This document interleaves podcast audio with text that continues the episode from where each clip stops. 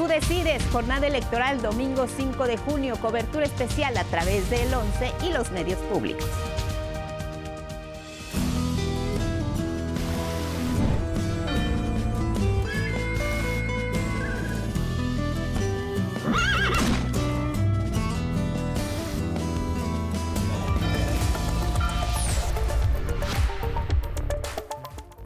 Muy buenos días, jueves 2 de junio del 2022 y esta es la información. El gobierno de México atiende de manera prioritaria las afectaciones que dejó el huracán Ágata a su paso por Oaxaca y se pusieron en marcha en esa entidad el plan Manina y el plan DN3. Informar a todo el pueblo de, de Oaxaca y al pueblo de México que seguimos atendiendo este eh, problema originado por el huracán. Además, para atender la emergencia en Oaxaca, se estableció un puente aéreo para llevar a las zonas afectadas ayuda humanitaria y se enviaron de inmediato las primeras 3.000 de 8.000 despensas que se tienen contempladas distribuir. Vamos a estar trasladando inicialmente 3.000 despensas para apoyo a la, a la población que se vio damnificada por el evento meteorológico. Hasta el miércoles sumaban 11 personas fallecidas y 32 desaparecidas. Al conmemorar el Día de la Marina, el Gobierno de México reconoció la labor que ejerce la institución frente a los desastres naturales de mediana y gran magnitud. Además de que el almirante secretario José Rafael Ojeda Durán y sus colaboradores ejercen con responsabilidad sus funciones institucionales al servicio de la patria. En noticias internacionales, el presidente de Estados Unidos, Joe Biden, expresó su deseo muy personal de que acuda el presidente López Obrador a la Cumbre de las Américas, que se celebrará en Los Ángeles, California, del 6 al 10 de junio. Hemos entablado conversaciones respetuosas con México y con el presidente de México respecto a que Cuba venga a la cumbre. No se ha tomado una decisión cerrada. Al momento, la Casa Blanca no ha hecho pública su lista final de países invitados a este importante encuentro. Y en la cultura, Vértigos de Mediodía, exposición del mexicano Daniel Lezama, se presenta en el Museo de Arte Moderno, en la que el artista presenta 40 obras entre pintura, grabado y escultura, plasmando un referente muy importante de la pintura contemporánea. Nos esperamos con más noticias en cada hora en la hora.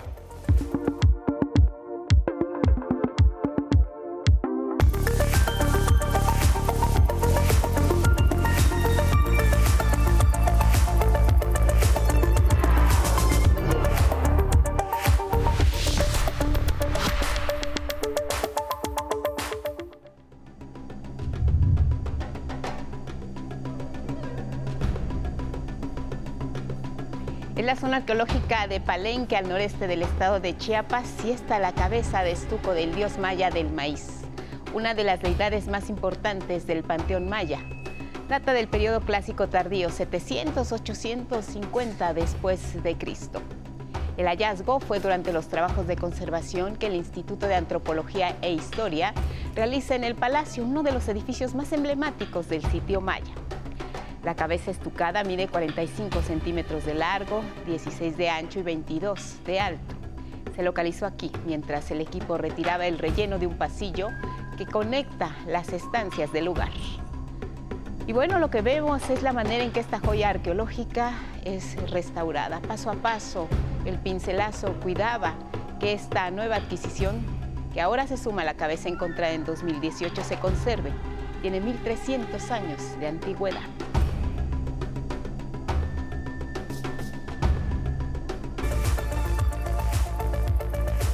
Con estas imágenes que son noticia les damos la bienvenida. Buenos días a quienes nos ven y nos escuchan a través de la señal del 11 y sus distintas plataformas, como siempre aquí. Lo más relevante a través de nuestra pantalla. ¿Cómo estás, Lía Vadillo, junto con Istiel Caneda? Alternan en la interpretación en lengua de señas mexicana y ya lo saben. Los acompañamos siempre a donde ustedes vayan en redes sociales, Spotify, Twitter, Instagram y en la página de 11noticias.digital. ¿Cómo estás? Feliz jueves, Elvira Angélica Rivera.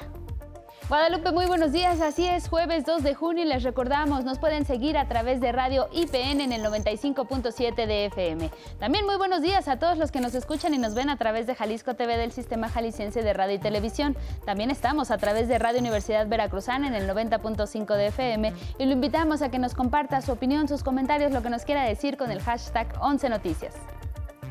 Desde que comenzaron los registros en 1949, el huracán Ágata es el de mayor intensidad para un mes de mayo. Prueba de ello, las afectaciones que hemos detectado y de las que le hemos informado en el sur del país, en especial sí en Oaxaca, donde hasta el momento se contabilizan 32 desaparecidos, 11 personas han perdido la vida, incluyendo a un menor. La historia.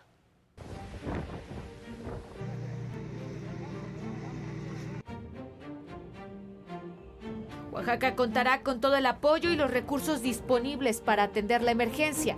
Ya están operando ahí el plan DN3 del ejército mexicano y el plan Marina, anunció el presidente Andrés Manuel López Obrador. Dijo que se atenderá de manera prioritaria a las regiones más pobres en la entidad. Precisó que con motivo de la veda electoral en la entidad, el secretario de la Defensa Nacional atiende directamente la emergencia, por lo que de inmediato salió de Palacio Nacional rumbo a Oaxaca informar a todo el pueblo de, Oaxaca y al pueblo de México que seguimos atendiendo este eh, problema originado por el huracán. Vamos eh, a seguir apoyando y ese es eh, el propósito de la visita que va a llevar a cabo el general secretario, el general eh, Sandoval, para estar con ustedes, con todo el apoyo del gobierno federal.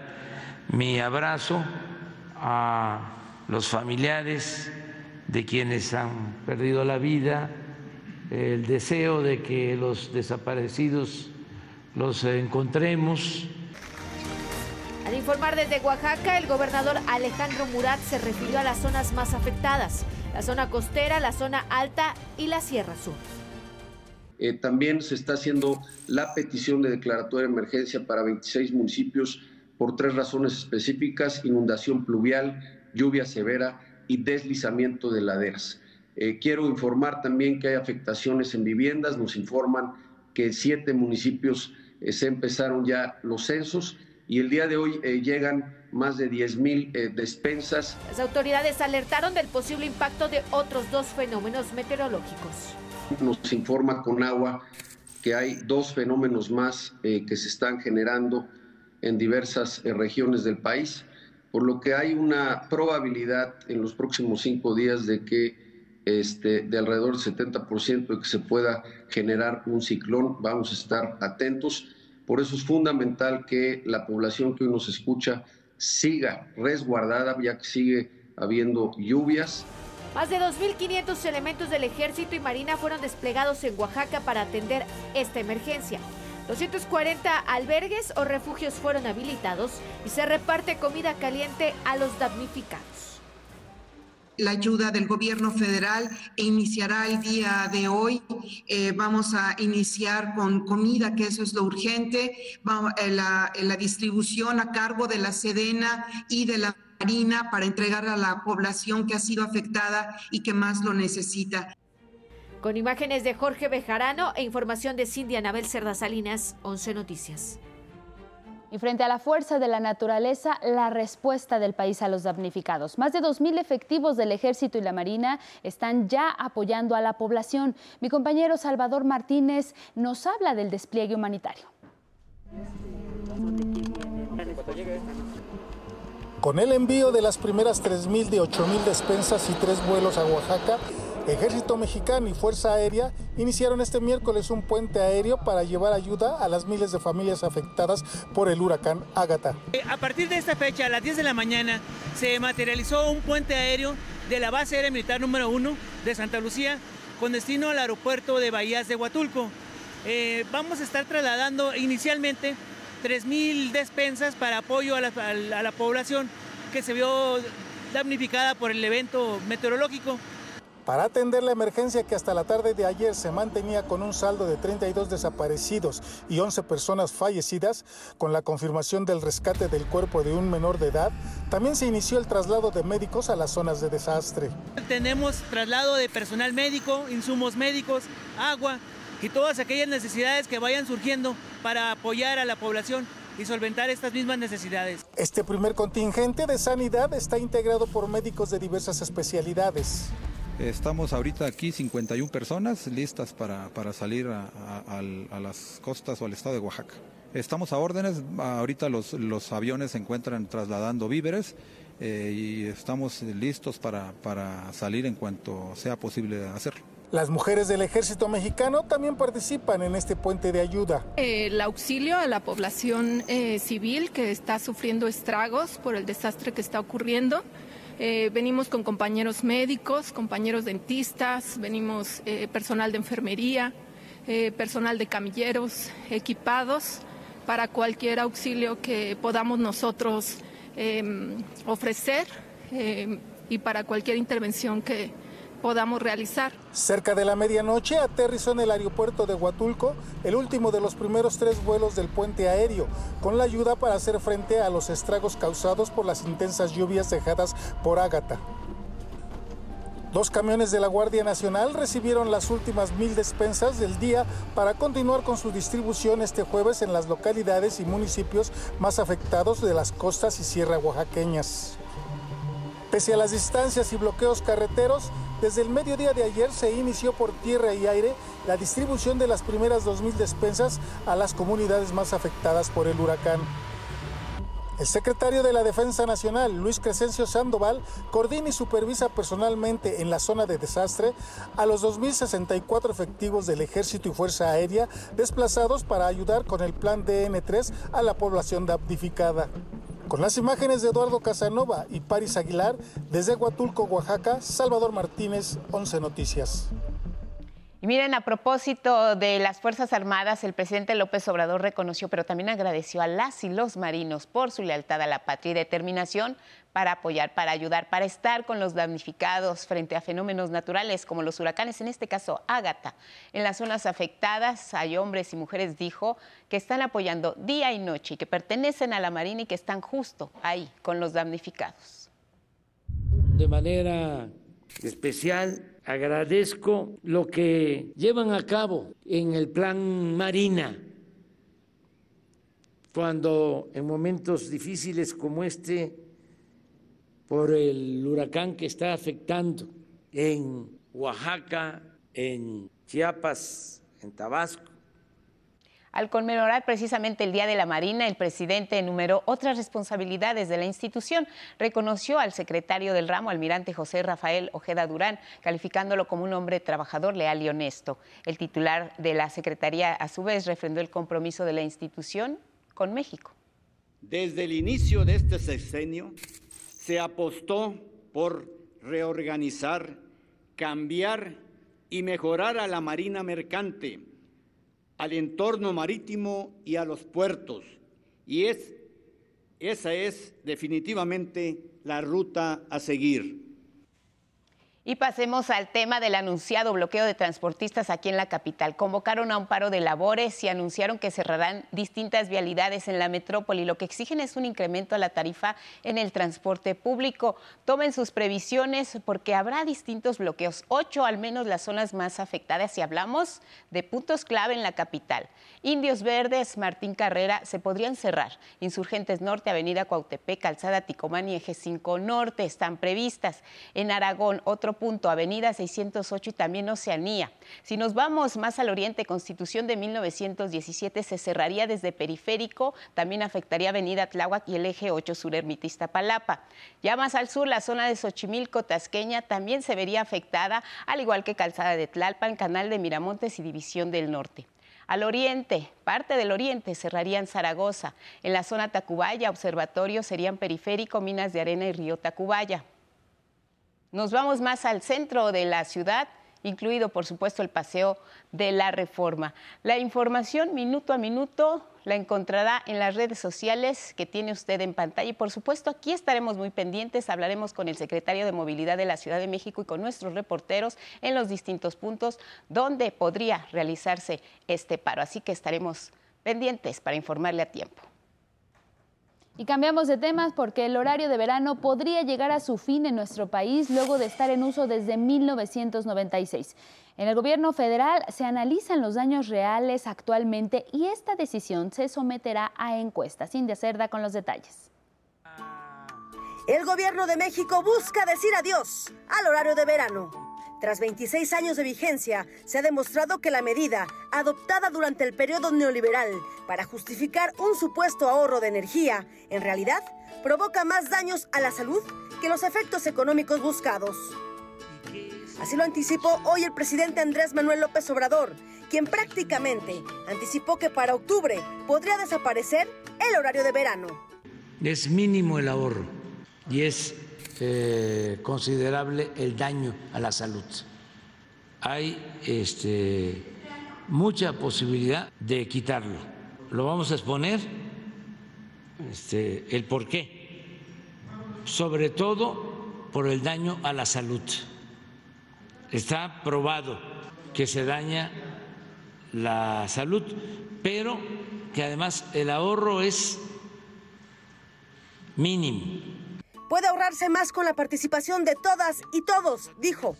Además, lo del ahorro, que según las estimaciones es de alrededor de mil millones de pesos al año en todo el país, podríamos hacer con la participación de todos un compromiso de nosotros ahorrar, una campaña con ese propósito, de ahorra un poco, apaga dos focos y podemos bajarle. Pero independientemente de lo económico, está probado que afecta a la salud. Pero ¿de qué dependerá fundamentalmente que se tome la decisión de desaparecer el horario de verano? Bueno, pues el presidente indicó que será una decisión tras informar de los daños que causa a la salud. Se hará una encuesta para que los mexicanos decidan si se elimina el cambio de horario. Los estudios elaborados por la Secretaría de Energía, la Comisión Federal de Electricidad y la Secretaría de Salud demuestran que el horario de verano tiene efectos adversos a nivel biológico, psicoemocional y social. La medida con la que dos veces al año adelantábamos y luego atrasábamos nuestro reloj inició en 1996 por un decreto del entonces presidente Ernesto Cedillo. Con imágenes de Jorge Bejarano, 11 Noticias, Cindia Anabel, Cerda Salinas. En otros asuntos, la gobernadora de Campeche, Laida Sansores, difundió un nuevo audio del presidente del PRI, Alejandro Moreno. Ahí se habla sobre un presunto lavado de dinero. Araceli Aranday con los detalles. Alejandro Moreno, líder nacional del PRI, fue exhibido una vez más. Ahora con un nuevo audio en el que se exhibe en referencia a operaciones inmobiliarias que podrían constituir delitos como lavado de dinero y evasión de impuestos. Dile al final del día, yo necesito que me dé que me dé 12 mínimo, ¿no? Para poder pagar por lo menos. El audio difundido la noche de este martes por la gobernadora de Campeche, Laida Sansores, presenta una conversación entre el dirigente priista y Armando Certucci Santi Esteban, fiscalista. Alejandro Moreno presuntamente pacta una venta simulada de terrenos adquiridos a bajo costo y propiedades a su nombre. Lo que yo quiero es que entren cuatro a mi cuenta, cuatro a mi cuenta y cuatro a mi cuenta y quien pagó ya la verga. Moreno Cárdenas presuntamente pacta la venta de propiedades a costos millonarios. En estas transacciones ilegales involucra incluso a su esposa y madre. Yo le voy a dar dinero. Y en el caso de la operación de mi mamá, de la otra casa, le voy a decir que me la pague este, eh, ¿cómo se llama? Eduardo Macay. Este no es el primer audio en el que se escucha a Alito hablar de actos ilícitos.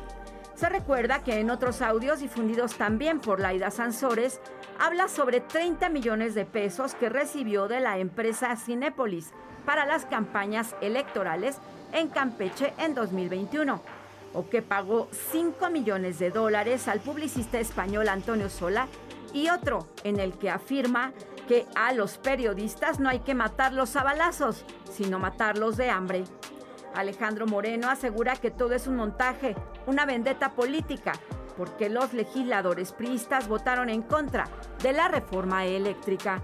11 Noticias, Araceli Aranday.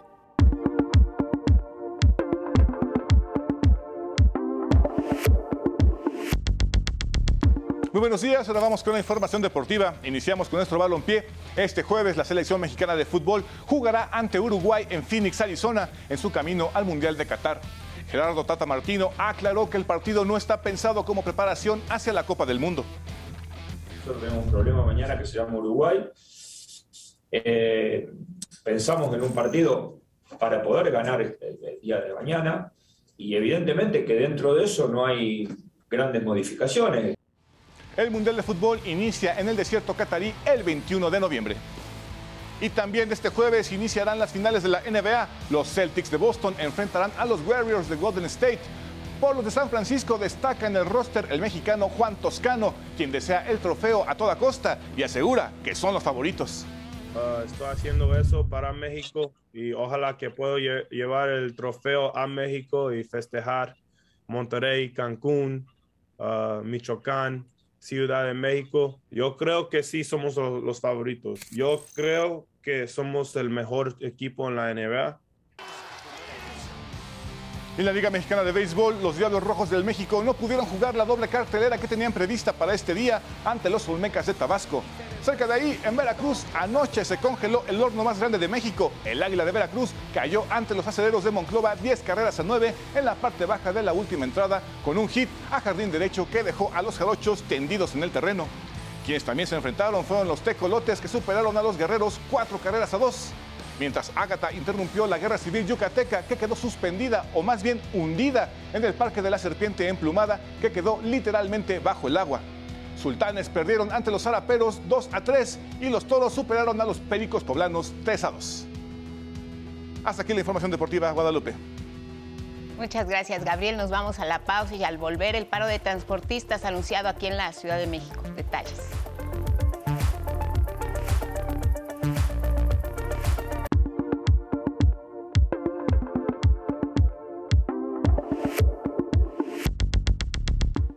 Son las 6.30 en el centro del país. Gracias por continuar en la señal del 11 y vamos a revisar cuál será la situación que se va a presentar esta mañana convulsa y parte del día aquí en la Ciudad de México, bloqueos programados por transportistas. Le agradecemos la comunicación a Andrés Layú, secretario de Movilidad de la Ciudad de México. Andrés, secretario, buenos días. ¿Qué tal? Buenos días. Muchas gracias por el espacio, Lupita. Andrés, eh, ¿nos puedes comentar quién es este grupo de transportistas? Si te parece iniciar por este asunto, ¿quiénes son, a quiénes agrupa y cuáles son sus demandas? Eh, sí, este es el grupo que eh, anunció que se movilizaría el día de hoy y que había bloqueos en algunas vialidades de la Ciudad de México, es la Fuerza Amplia de Transporte, que es una organización que no representa a la mayoría de los transportistas de la Ciudad de México representan eh, y los, sus dirigentes representan alrededor del 20% del transporte concesionado eh, de la ciudad. El planteamiento eh, principal que han hecho eh, ya eh, es verdad a lo largo del tiempo, no es eh, que empezó ayer el planteamiento, pero nosotros hemos estado en mesas de trabajo tratando y haciendo un esfuerzo por evitar la afectación a la ciudadanía en dos sentidos. Y es que ellos lo que plantean es un incremento en la tarifa de el transporte concesionado de hasta cinco pesos. Este eh, aumento en la tarifa, pues, desde el punto de vista del gobierno de la Ciudad de México, es eh, inaceptable en términos de la afectación que eh, implicaría a las familias eh, de la ciudad. Realmente sería eh, pues un golpe a la economía popular pensar que cada viaje costara eh, cinco pesos más. El argumento en parte que nos han dado es que eh, la tarifa eh, de transporte de la Ciudad de México es de las más bajas del país y eh, ellos pretenden que se homologue con otros estados de la República como es el Estado de México. Eh, pero no solo eso, sí. no solo es que el planteamiento lo consideramos en términos de la solicitud que no es eh, aceptable, sino que eh, lo plantean bajo presión. Lo que dicen es, si no cumplen con lo que estoy pidiendo, entonces voy a afectar a toda la ciudad y voy a eh, eh, bloquear diversas vialidades. Incluso, eh, evidentemente, para el gobierno de la Ciudad de México, eso no es aceptable, sobre todo que hemos estado trabajando con los transportistas de todas las organizaciones, no solo ellos, sino también de otras organizaciones, y avanzando en distintos temas, pues a través del diálogo y a través del trabajo continuo y conjunto. Digamos que eh, en esta situación nos encontramos ahora y el bloqueo pues eh, parece inminente. Hoy la ciudad estará prácticamente pues cercada por esta amenaza que lanzaron precisamente este grupo de transportistas. Será inminente lo que veremos ya pues ellos eh, señalaban que iniciarán a las 7 de la mañana. ¿Esto es así? ¿Tienen el reporte de que finalmente se va a concretar este bloqueo? Bueno, sí sabemos que ellos eh, hicimos un exhorto el día de ayer, que eh, incluso si, si iban a manifestarse, que en esta ciudad, dijo el secretario de gobierno, en esta ciudad hay libertad de manifestación, libertad de eh, expresión, es una característica fundamental de la Ciudad de México, estas libertades. Sin embargo, el exhorto fue a que no afecten a terceros, que no bloqueen las, las vialidades.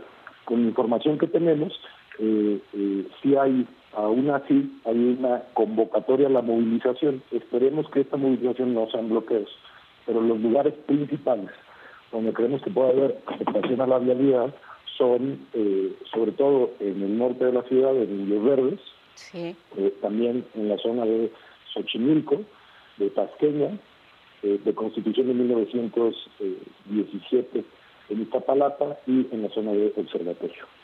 ¿Cómo se va a apoyar precisamente a los ciudadanos que pues eh, están ya acudiendo de manera presencial a su trabajo para evitar que resultaran afectados? ¿Habrá algún operativo especial que se disponga a pesar de esta amenaza latente de bloquear pues principales accesos y vialidades que son fundamentales en la ciudad? Eh, sí, con, eh, hay una coordinación entre la Secretaría de Movilidad, la Secretaría de Gobierno y la Secretaría de Seguridad Ciudadana la Policía de Tránsito está desplegando más de 700 eh, efectivos a estos puntos que le mencioné, sí. en donde esperamos que haya afectaciones y también habrá personal en campo de la Secretaría de Movilidad y de la Secretaría de Gobierno para atender estos puntos, incluyendo darle información a usuarios de transporte público en estos lugares eh, para que consideren las alternativas que pueden tomar en caso de transporte público. En el caso de la afectación, sobre todo a vehículos privados, vamos a estar publicando información en tiempo real en las redes eh, sociales, pero también a los medios de comunicación estaremos informando de eh, a través de la cuenta de orientación vial, que es arroba ovial, y la cuenta de, la FEMOVI, que es arroba la FEMOVI, de tal forma que la gente pueda estar eh, enterada de dónde están sucediendo estas afectaciones. Así es. Si ya dejó en claro el gobierno de la ciudad que es prácticamente imposible elevar la tarifa del transporte, ¿cuál es el margen de maniobra que tienen? ¿Continuarán dialogando con ellos? ¿Hacia dónde se encamina esta situación para poder darle una solución, Andrés Layú? Sí, en este momento, digamos, igual que en todos los momentos, nosotros este, hemos hecho un llamado al, diálogo, ¿Sí? Eh, que en la mesa se pueden atender eh, las peticiones, no eh, de esta forma afectando a otros, pero también hemos sido muy claros en que con respecto a la tarifa no hay acuerdo. Eh, y no hay acuerdo porque nos parece que sería una afectación, insisto, desproporcionada a la economía popular de la Ciudad de México. ¿Hay un planteamiento alternativo de las autoridades capitalinas para destrabar esta, esta negociación o establecer un puente de diálogo más abierto para alcanzar pues finalmente un acuerdo porque ellos pueden continuar con estas movilizaciones? Eh, bueno, nosotros eh, hasta el momento y el planteamiento ha sido de ellos de elevar la tarifa. Este, nos ¿Sí? que no hay acuerdo sobre eh, elevar la tarifa. Hemos trabajado con todos los transportistas, insisto, este es un grupo en diversos proyectos como es la sustitución de unidades, en donde el gobierno de la ciudad chatarriza las unidades más viejas, los microbuses, eh, y les da un apoyo para adquirir eh, unidades nuevas. En el inicio de la pandemia se hizo un bono de combustible en donde los transportistas recibieron un bono mensual para eh, el combustible. Entonces, el planteamiento que ellos nos hacen de subir la tarifa eh, nosotros en este momento pues, no, no hay acuerdo sobre, sobre, eh, subir la, tarifa y, y, en esas magnitudes. Imposible, pues, eh, ¿cuál sería entonces, Andrés, el Layú, secretario de Movilidad, la recomendación que harían a los capitalinos que pues esta mañana se tienen que desplazar de alguna manera a sus puntos de trabajo, de encuentro, de citas, en fin? Estar atentos a los medios de comunicación, la información, digamos, también está en diversos medios de comunicación, estar atentos a la información a través de Internet claro. la propia Secretaría de Movilidad, la Secretaría de Seguridad Ciudadana, en donde puedan tomar decisiones sobre los viajes. Es decir, son eh, afectaciones en lugares puntuales. Eh, eso no quiere decir que sean absolutamente todas las calles de la Ciudad de México, pero sí son algunas eh, vialidades importantes como las que han mencionado. Muy bien, secretario de Movilidad de la capital, Andrés Layulo Aesa, muchas gracias y seguimos en comunicación permanente. Claro que sí, muchas gracias. Gracias a ti, Andrés. Gracias. Buenos días. El secretario de Movilidad esta mañana aquí en el 11. Y miren, ya como él nos decía, lo que solicitan los transportistas, que no son la mayoría, es un aumento en el precio de la tarifa. Imposible alcanzarlo, por ello se daría este paro de labores ya en las próximas horas. Ellos aseguran que cerrarían diversas vialidades de esta capital. ¿Cuáles serían? Hay que tomar precauciones eh, porque hay zonas eh, que son de una alta, alta circulación y tránsito de personas y vehículos. Indios Verdes, estaremos en unos instantes en este punto. Martín Carrera, se cerraría Insurgentes Norte, Avenida Cuautepec, Calzada Ticomán y Eje 5 Norte. En Aragón, otro punto que amenazan con bloquear, Avenida 608 y Oceanía. Al sur aseguran que sería en Constitución de 1917 en el punto de periférico de Tláhuac y de Ermita. En la zona de Xochimilco, Taxqueña, como bien nos confirmaba el secretario de Movilidad, existe otra amenaza de bloqueo, afectados por supuesto Calzada de Tlalpan, Canal de Miramontes y División del Norte. Ya para el oriente cerrarían Zaragoza, en la zona Tacubaya Observatorio Periférico Minas de Arena y Río Tacubaya. Y en el centro, pues Paseo de la Reforma. Pues ahí está. La amenaza, pendientes de nuestras redes sociales y puntual con la información precisamente en Indios Verdes. Estamos contigo, Araceli Aranday. Buenos días. Hola, ¿qué tal? Muy buenos días, Guadalupe. Te saludo, como bien dices, desde este punto Indios Verdes al norte de la Ciudad de México, donde hasta el momento la vialidad eh, circula con total normalidad.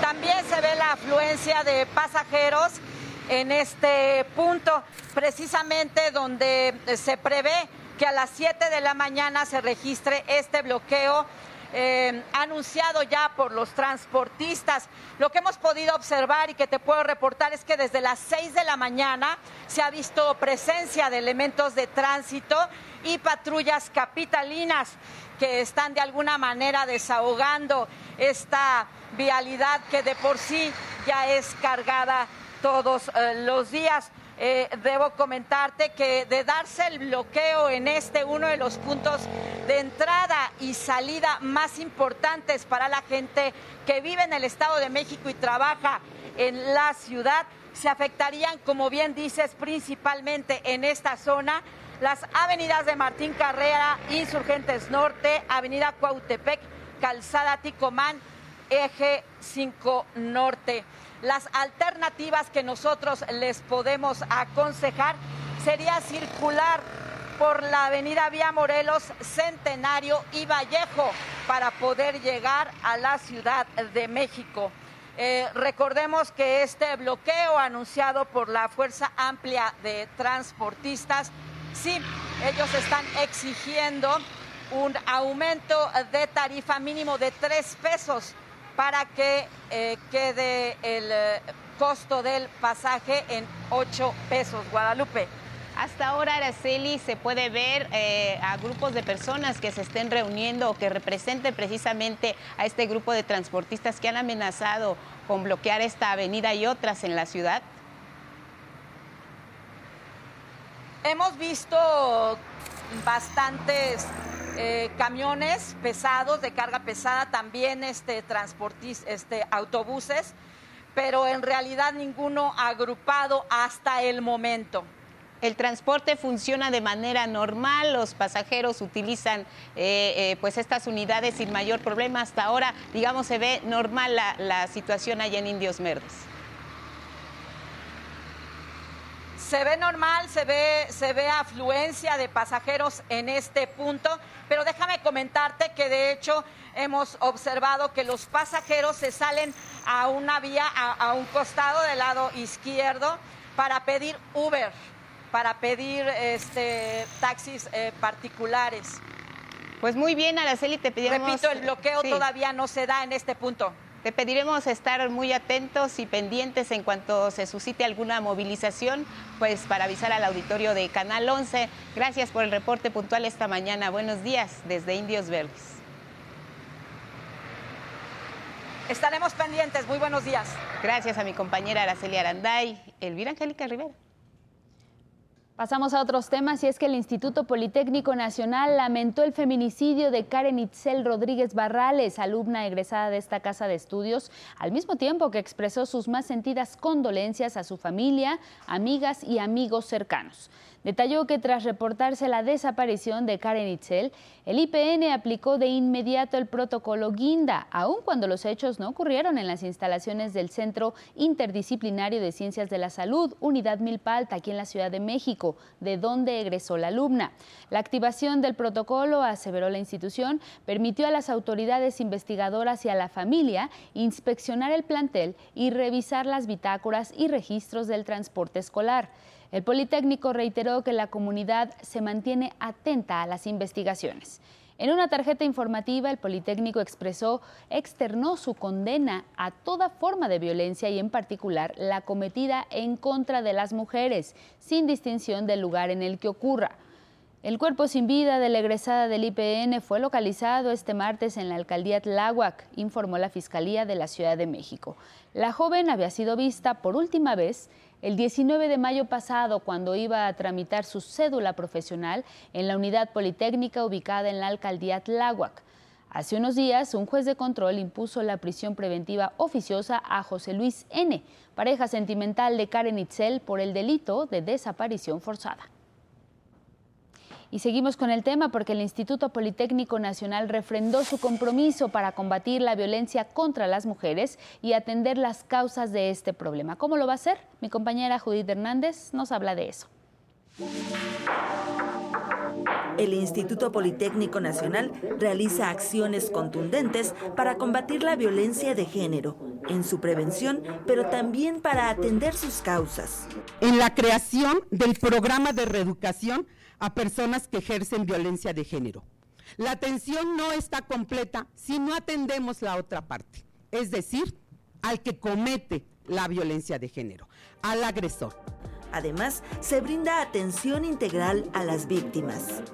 Asimismo, seguiremos trabajando y concluyendo el proyecto de creación del Centro de Atención Integral a Víctimas de Violencia de Género para que nuestro Instituto Politécnico Nacional siga de manera sustantiva transversalizando la perspectiva de género. En la clausura del primer seminario de género para erradicar la violencia contra las mujeres en el IPN, se destacó la importancia de visibilizar el problema. No podemos seguir cerrados, algunos de ustedes por aquí lo comentaba, que a veces tratamos de cubrir las cosas para que no salgan de nuestra escuela. No es la idea.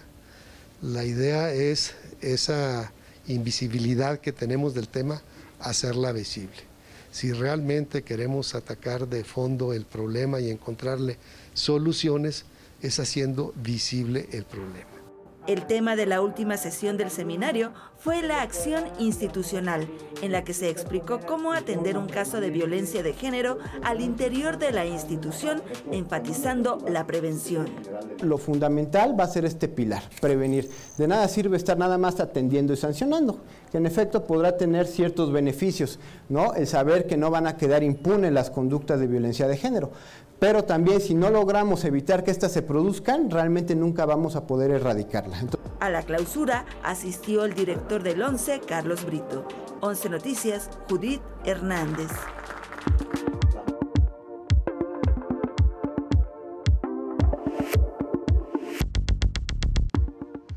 Muy buenos días, vamos a la información cultural. Daniel Ezama, pintor mexicano, presenta Vértigos de Mediodía, su obra más reciente que, que, eh, que, cubre 20 años de trayectoria impecable del artista, donde ofrece una visión contemporánea y crítica de importantes acontecimientos históricos.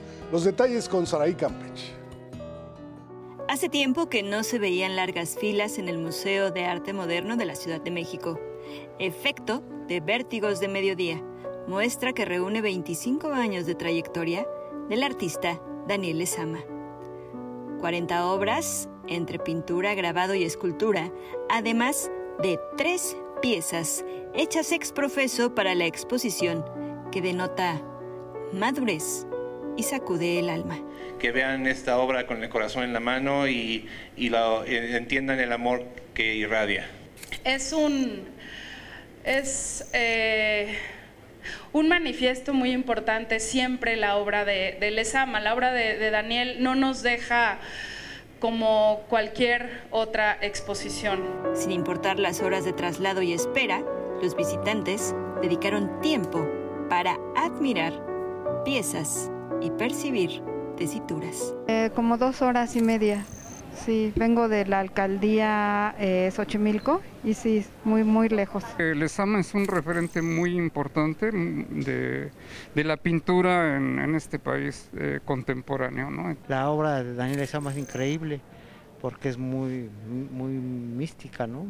Tiene, toca temas muy místicos y de, eh, de variados conceptos. Vértigos de Mediodía en el Museo de Arte Moderno. Con imágenes de Yuyin Pasol y Andrés Reyes, 11 Noticias, Saraí Campech.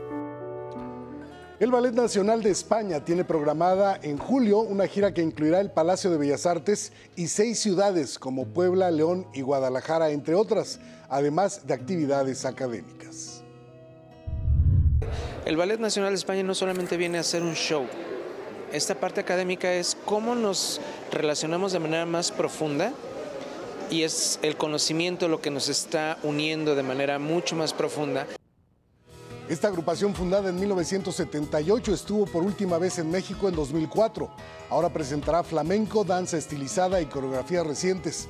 La primera presentación será el 1 de julio en San Luis Potosí y la última el 31 del mismo mes en el Palacio de Bellas Artes. Vámonos al libro del día, es El aroma de los libros de Desi Icardi, editado por Alianza de Novelas. Este libro en voz de su autora. Es una novela sobre el sentido uh, del olfacto. La protagonista uh, de la novela se llama Delina, tiene 14 años, estudia uh, en Turín en, en los años 50. Tiene un problema muy grande, no sabe más leer. Descubre leer con el olfacto y todos los libros en todos los idiomas. Uh, pero ese don, y por Adelina no es un don, es un problema. Como decía esta historia, uh, porque yo soy así ciega, he pensado que eh, sí, sí, sí, para mí que no veo el aroma de los libros, es muy, encantador uh, si puedes, uh, si podías leer con el olfacto. Y leo con el 11 y avanzaremos 72 páginas de la novela Rencor de Rodrigo Cachero, publicado por ediciones de Milian. El tuit de hoy es de Betty y dice, odio las confiancitas, pero sé que a veces sirven para crear cierta complicidad en los interrogatorios. Gracias por esta aportación. Seguimos leyendo y hoy se cumplen 182 años del nacimiento del poeta británico Thomas Hardy. En su honor, el poema del día que en alguna parte dice, lo vi robar la luz que cazaba sus ojos. Se fue tan sutilmente que nadie notó que incluso un día anduvo deambulando por aquí. Quien lo solicite lo comparto completo por Twitter, arroba Miguel de solo la de L.A. Cruz. Hasta aquí, Cultura. Buenos días.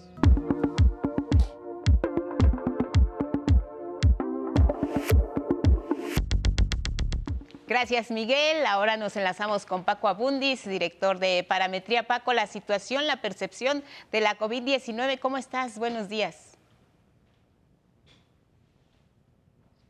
regresar a este tema, es que ya consideramos casi superado, quisiéramos ya estar eh, en otra etapa, pero yo creo que muy probablemente en tu auditorio debe de haber todavía casos, por lo menos yo me los he encontrado a nivel cotidiano en gente eh, alrededor de, y, creo que pues queremos que este episodio ya pasara, pero sigue eh, acosándonos de, de alguna manera y entonces está pues es una siguiente entrega que ya hemos, pues en los últimos dos años, Lupita, recordarás que hemos hecho ya varias, y eh, pues el, el, estado de la opinión pública, el comportamiento eh, de los individuos es fundamental para, para prevenir o para parar una pandemia, de ahí que este seguimiento nos, nos, nos parece relevante.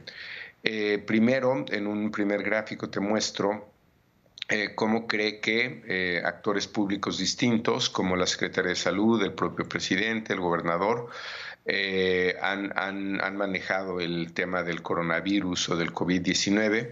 Como verás, las evaluaciones en general son bastante positivas, empezando por la Secretaría de Salud, 79% considera que lo ha hecho bien o muy bien, que es la barra verde que tienes, digamos, la, la parte derecha. Luego ha manejado eh, el gobierno del presidente López Obrador, 78% cree que bien o muy bien. Cómo lo ha manejado el gobernador o gobernador de su estado, 74% bien. Y luego lo ha manejado el presidente o presidenta municipal, 70% cree que bien o muy bien. Eh, si esto lo vemos en tendencia, Lupita, que es el siguiente gráfico, eh, pues mm, verás que, las, que las evaluaciones han sido positivas en general desde que empezó este, este, eh, pues eh, esta, esta, crisis ¿no? que eh, hemos venido superando y si bien en, el periodo, que es donde se ve esa línea, entre marzo y, y, julio, marzo, abril, mayo, junio, julio, tuvimos que hacerlo por mediciones telefónicas porque no podíamos salir a campo. El propio INEGI recordarás que paró sus mediciones. Eh, lo primero que pudimos hacer ya en campo fue en agosto del 20 y ahí 56% decía que bien o muy bien y de ese momento en adelante pues ha ido mejorando la percepción luego pasó a 59 en octubre, llegó a 60 en enero del 21, 65 en mayo del 21, 70 en, en, junio, julio. Eh, bajó un poco en julio-agosto, pero pues estamos en los registros más altos del manejo de la pandemia, en este caso por, por parte del, presidente, pero si revisaras las otras instancias públicas que te acabo de mencionar, el gráfico es muy similar, es una, es una tendencia positiva donde al, parecer el ciudadano está viendo el manejo eh, del COVID-19 cada vez mejor.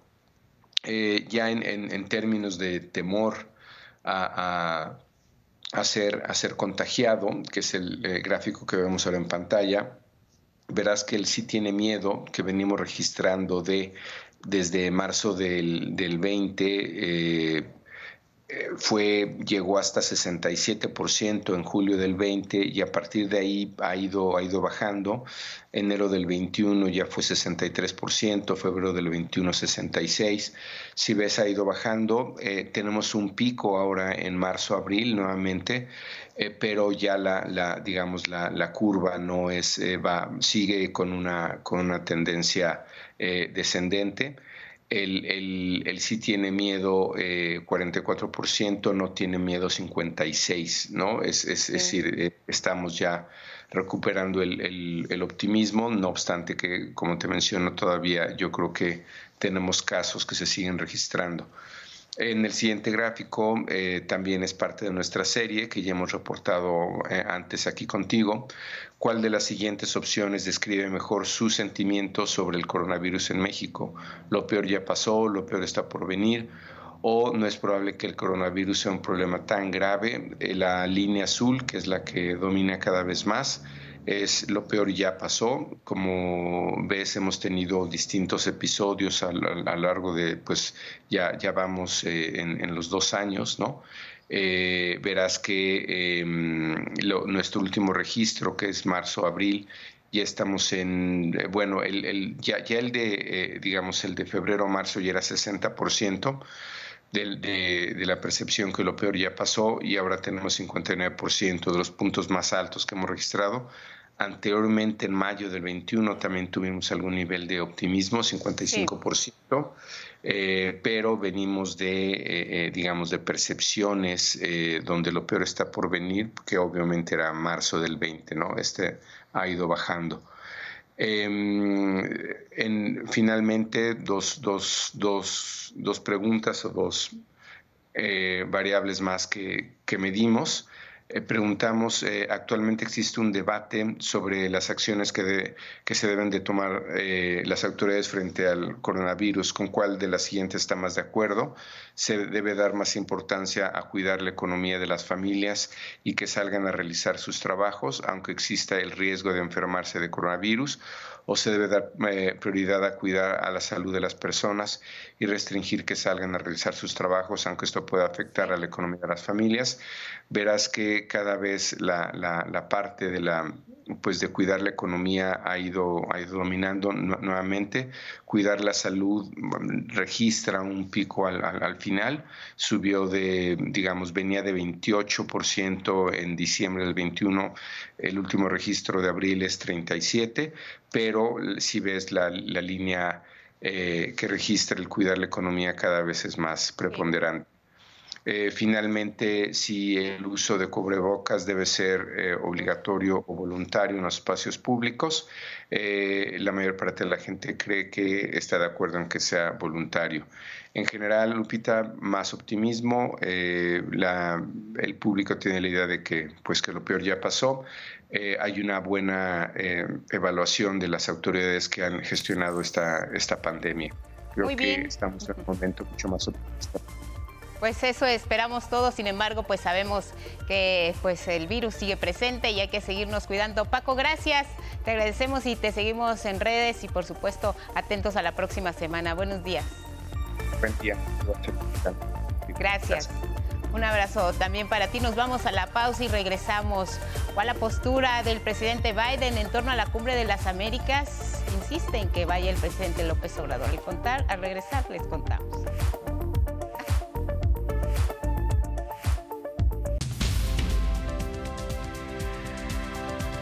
Tú decides, jornada electoral domingo 5 de junio, cobertura especial a través del 11 y los medios públicos.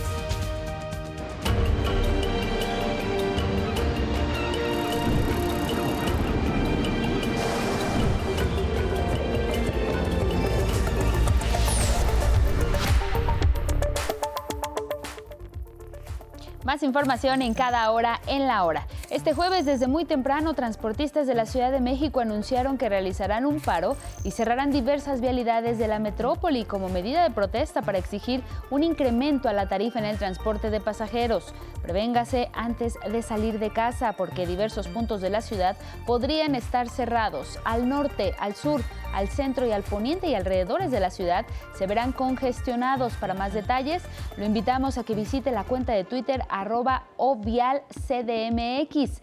Pertenece al Centro de Orientación Vial de la Secretaría de Seguridad Ciudadana de la Ciudad de México. El gobierno de México propone poner fin al horario de verano luego de 26 años de vigencia. Se ha demostrado, dijo, que esta medida adoptada en pasadas administraciones provoca más daños a la salud que beneficios económicos que supuestamente aportaban en ahorro de energía. La noche de este miércoles, la gobernadora de Campeche, Laida Sansores, presentó una conversación entre el dirigente priista Alejandro Moreno y Armando Certuche Santi Esteban, fiscalista, sobre una presunta venta simulada de terrenos adquiridos a bajo costo. Son operaciones inmobiliarias que podrían constituir posibles delitos como lavado de dinero y evasión de impuestos.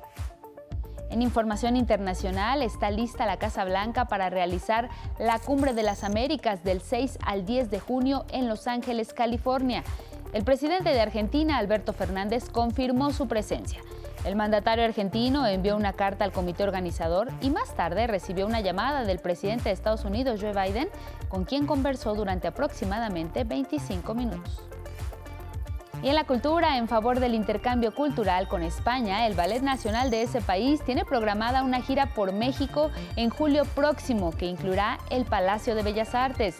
Además, seis ciudades como Puebla, León y Guadalajara, entre otras, tendrán diversas actividades académicas.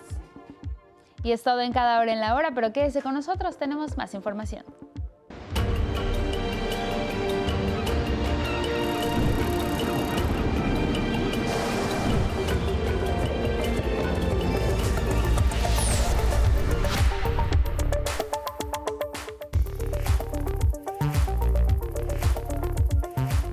Las 7,6 en el centro del país, 6,6 en el Pacífico mexicano. Buenos días a esta región del país.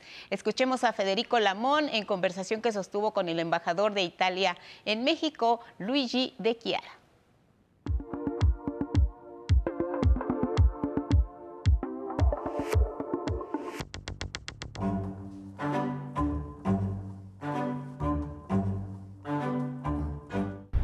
Esta mañana en 11 Noticias, con su excelencia, el señor embajador de Italia ante México, Luigi Di Chiara. Señor embajador, gracias por la oportunidad. Buenos días para usted. Buenos días, eh, muchísimas gracias por esta oportunidad y un saludo cordial a toda la audiencia. ¿Por qué se celebra el 2 de junio este Día de Italia? Bueno, eh, en realidad el 2 de junio es, eh, es la fecha en la cual uh, se uh, cumplió el uh, referéndum entre república y monarquía después del fin de la Segunda Guerra Mundial. Fue la, la, primera votación en Italia a sufragio universal y los italianos decidieron de pasar de una monarquía constitucional a una república parlamentaria. ¿Por qué para los italianos como nosotros los mexicanos el 15 de septiembre, los franceses con su día también de la independencia, los estadounidenses en la suya lo celebran de esa manera. Bueno, porque en realidad es uh, la, fundación de Italia como la conocimos uh, uh, hoy en día. después del referéndum se reunió una asamblea constituyente que aprobó dos años después, en 1948, la, la constitución que está eh, todavía vigente ahora y empezó la historia política de la Italia republicana. Hay una amplia, intensa agenda bilateral en el marco de la agenda comercial, de ello que se desprende y que resume a la audiencia. Eh, en lo que se refiere a México, bueno, Italia es uno de los principales eh, socios eh, comerciales y esperamos ser eh, aún más eh, también una, un socio productivo. Somos el eh, tercer país eh, entre los países de la Unión Europea en lo que se refiere al intercambio comercial. En realidad, eh, como exportaciones de Italia a México, somos el segundo país después de Alemania.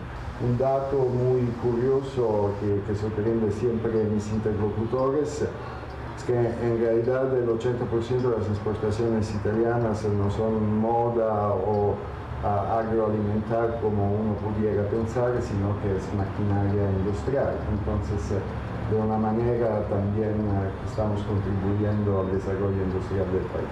Agradeciendo finalmente que usted nos recibe en la misión diplomática donde se atienden los temas prioritarios de la agenda bilateral, ¿qué puede resumir a la audiencia desde la entrega de sus cartas credenciales y a la fecha? Bueno, eh, yo llego aquí con una relación entre Italia y México ya eh, ex, a niveles excelentes. Ahora, desafortunadamente, en la construcción de un diálogo con el gobierno federal, tuvimos dos años de pausa por, uh, por el COVID, uh, por la imposibilidad de viajar. También se ha habido muchos contactos uh, virtuales y también por la presidencia italiana del G20 el año pasado, varios miembros del, gobierno federal han viajado a Italia. Estamos uh, esperando, estamos trabajando para reunir la comisión binacional uh, probablemente en otoño y esto será un momento muy importante para relanzar la relación bilateral entre Italia y México. Con motivo del 2 de junio reciba para su pueblo y hacia usted, Excelencia, un mensaje respetuoso y solidario. Muchísimas gracias.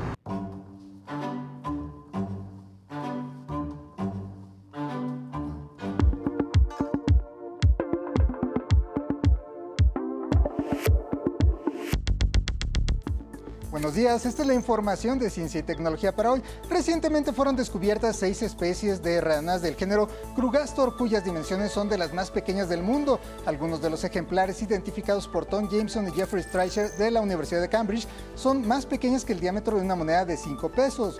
Los machos adultos de la más pequeña de estas especies, llamada Krugastor candelerensis, crecen solo 1.3 centímetros. El reporte publicado en la revista Herpetological Monograph se hizo tras estudiar a más de 500 ejemplares de Oaxaca y Guerrero. Se trata de ranas de desarrollo directo que no pasan por la etapa de renacuajo, sino que salen del huevo siendo una mini rana. El estudio de estos brevísimos anfibios se llevó a cabo comparando su ADN, pero también sus estructuras óseas usando tomografías computarizadas. Y a pesar de su pequeñez, estos no son los anfibios más pequeños del mundo. El sitio de honor es para la rana pediforme de apenas 7.7 milímetros originaria de Papúa Nueva Guinea. Y el Golfo de California o Mar de Cortés es uno de los ecosistemas marinos de mayor riqueza biológica del mundo y fuente de recursos alimentarios y culturales. Para destacar su importancia, el Centro Intercultural de Estudios de Desiertos y Océanos organiza el Festival Regional de la Pesca y Acuacultura Artesanal, que se llevará a cabo los días 7, 8 y 9 de junio en Puerto Peñasco, Sonora. Se trata de una actividad con la colaboración de instituciones relacionadas con la pesca y acuacultura artesanal. Además, participarán reconocidos chefs y escuelas de gastronomía, porque no todo es ciencia. Toda la información está en sus redes sociales y en la página festivalpescasonora.mx. Y ya es la primera semana de junio y como cada inicio de mes le presentamos los eventos astronómicos más relevantes. Iniciamos con la lluvia de estrellas ariétidas. Se trata de los restos que deja el cometa Mash-Holtz, cuya mayor actividad será la madrugada del 10 de junio, que dicen no se olvida. El 14 de junio la luna se encontrará a la mayor proximidad de la Tierra de este año, a 357.633 kilómetros de nosotros, ligeramente más cercana, pero que nos permitirá verla mucho más grande por que algunos le llaman superluna. Y será el 21 de junio cuando a las 04 con 13 horas del centro de México tendrá lugar el solsticio de verano, el día más largo y la noche más corta del año, debido a que el eje de la Tierra se inclina hacia el Sol, lo que también marca el fin de la primavera y el inicio del verano. Y finalizamos con la lluvia de meteoros bótidas del 27 de junio, que son fragmentos de la estela del cometa Ponswinkel. Y esto es toda la información de ciencia y tecnología para hoy. Que pase usted un buen día.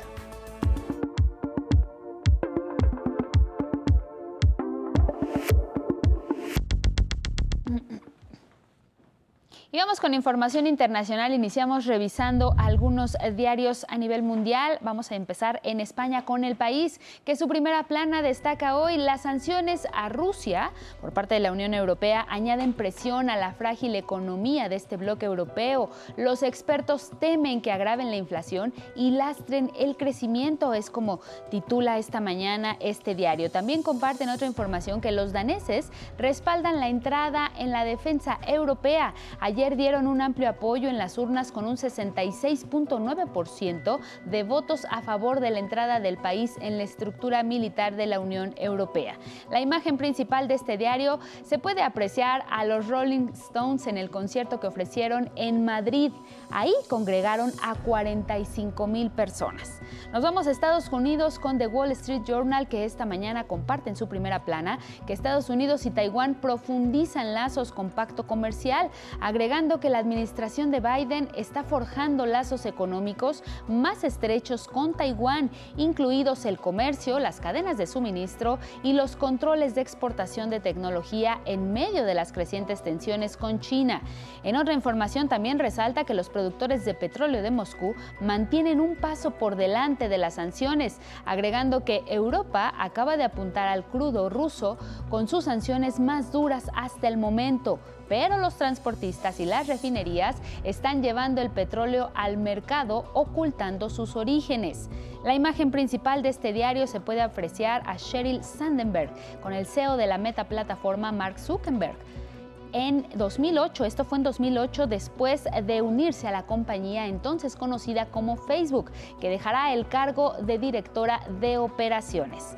Vamos a finalizar esta revisión en Argentina con el Clarín, este diario que esta mañana publica también con relación a Estados Unidos que el presidente Alberto Fernández habló con Biden, irá a la cumbre y se verán a solas en julio. Esto después de una conversación de 25 minutos con su colega estadounidense, el presidente se comprometió a participar en la cumbre de las Américas. En otra información, el Clarín también resalta que la pandemia golpeó fuerte el aprendizaje de lengua en la secundaria y es que más de la mitad no pasa el nivel básico o no contestó la prueba. Por último, la imagen principal de este diario se puede apreciar a la selección de Argentina celebrando su buena racha, en las que se les puede ver invictos y más confiados que nunca después de un 3 a 0 contra Italia allá en Wembley. en más información del mundo, es momento ahora de presentarle esto que está ocurriendo en Estados Unidos, porque el presidente Joe Biden manifestó su deseo muy personal de que su homólogo mexicano Andrés Manuel López Obrador participe en la Cumbre de las Américas que se llevará a cabo del 6 al 10 de junio en Los Ángeles, California. Sin embargo, si no acude, la cooperación bilateral no se verá afectada, así lo anticipó la Casa Blanca. Washington no ha hecho pública su lista final de países invitados al cónclave que se realizará en Los Ángeles a partir de lunes. Hemos entablado conversaciones respetuosas con México y con el presidente de México respecto a que Cuba venga a la cumbre. No se ha tomado una decisión cerrada. Precisamente a propósito de este tema, el presidente de Argentina, Alberto Fernández, confirmó su presencia en la Cumbre de las Américas que comenzará el próximo lunes allá en Los Ángeles. El mandatario argentino envió una carta al comité organizador y más tarde recibió una llamada de su par estadounidense, Joe Biden, con quien conversó durante 25 minutos. Y en otros temas, mire, le compartimos que el gobierno estadounidense eliminó las restricciones a los vuelos a Cuba impuestas por Donald Trump. Desde este miércoles, las aerolíneas podrán programar viajes a aeropuertos de nueve ciudades distintas a La Habana, única que recibía vuelos procedentes de Estados Unidos. También se suprimieron los límites de frecuencia de vuelos charter. Entre esos destinos está Matanzas, Santa Clara, Santiago, Manzanillo y Camagüey. También en la Unión Americana, agentes migratorios rescataron en diferentes operativos a 70 niños víctimas de tráfico sexual y abuso físico en Texas. Los menores de entre 10 y 17 años estaban reportados como desaparecidos y fueron encontrados en Dallas y otras ciudades tejanas, así como en Colorado e incluso en Ciudad Juárez, aquí en México. El Servicio de Inmigración de Estados Unidos informó que la operación Almas Perdidas inició a finales de abril y duró tres semanas. Al sur de Texas, la patrulla fronteriza rescató 88 personas indocumentadas hacinados en el remolque de un camión. Tres de ellos eran niños no acompañados. Regresamos al estudio de Once Noticias para compartirle el reporte del estado del tiempo antes de irnos y es que los remanentes de Ágata y la entrada de aire húmedo causarán lluvias en buena parte del país, aunque en el centro específicamente no serán de gran intensidad, por lo que de igual manera se prevé una tarde calurosa. En el sureste los remanentes de Ágata mantendrán lluvias intensas en Quintana Roo y muy fuertes en el resto de la península y Tabasco con oleaje de hasta 3 metros de altura y vientos de más de 60 kilómetros por hora. Tómelo en cuenta y manténgase informado. Gracias a quienes nos siguieron a través de Radio Instituto Politécnico Nacional. Que tenga un excelente jueves, Guadalupe. Muy buen día. Igual para ti, Elvira Angélica Rivera. Antes de irnos, eh, tomen en cuenta que sí se están realizando los bloqueos. Hablamos de Avenida, Calzada Ignacio Zaragoza, Indios Verdes, Periférico Sur, entre otras. Hay presencia de transportistas que están demandando un alza en el costo del transporte. Los detalles en la página del Centro de Orientación Vial, arroba Vial Ciudad de México de la Secretaría de Seguridad Ciudadana, a través de nuestras redes sociales también aquí en el 11 y por supuesto nuestros cortes informativos y espacios noticiosos. Gracias, excelente día para todos.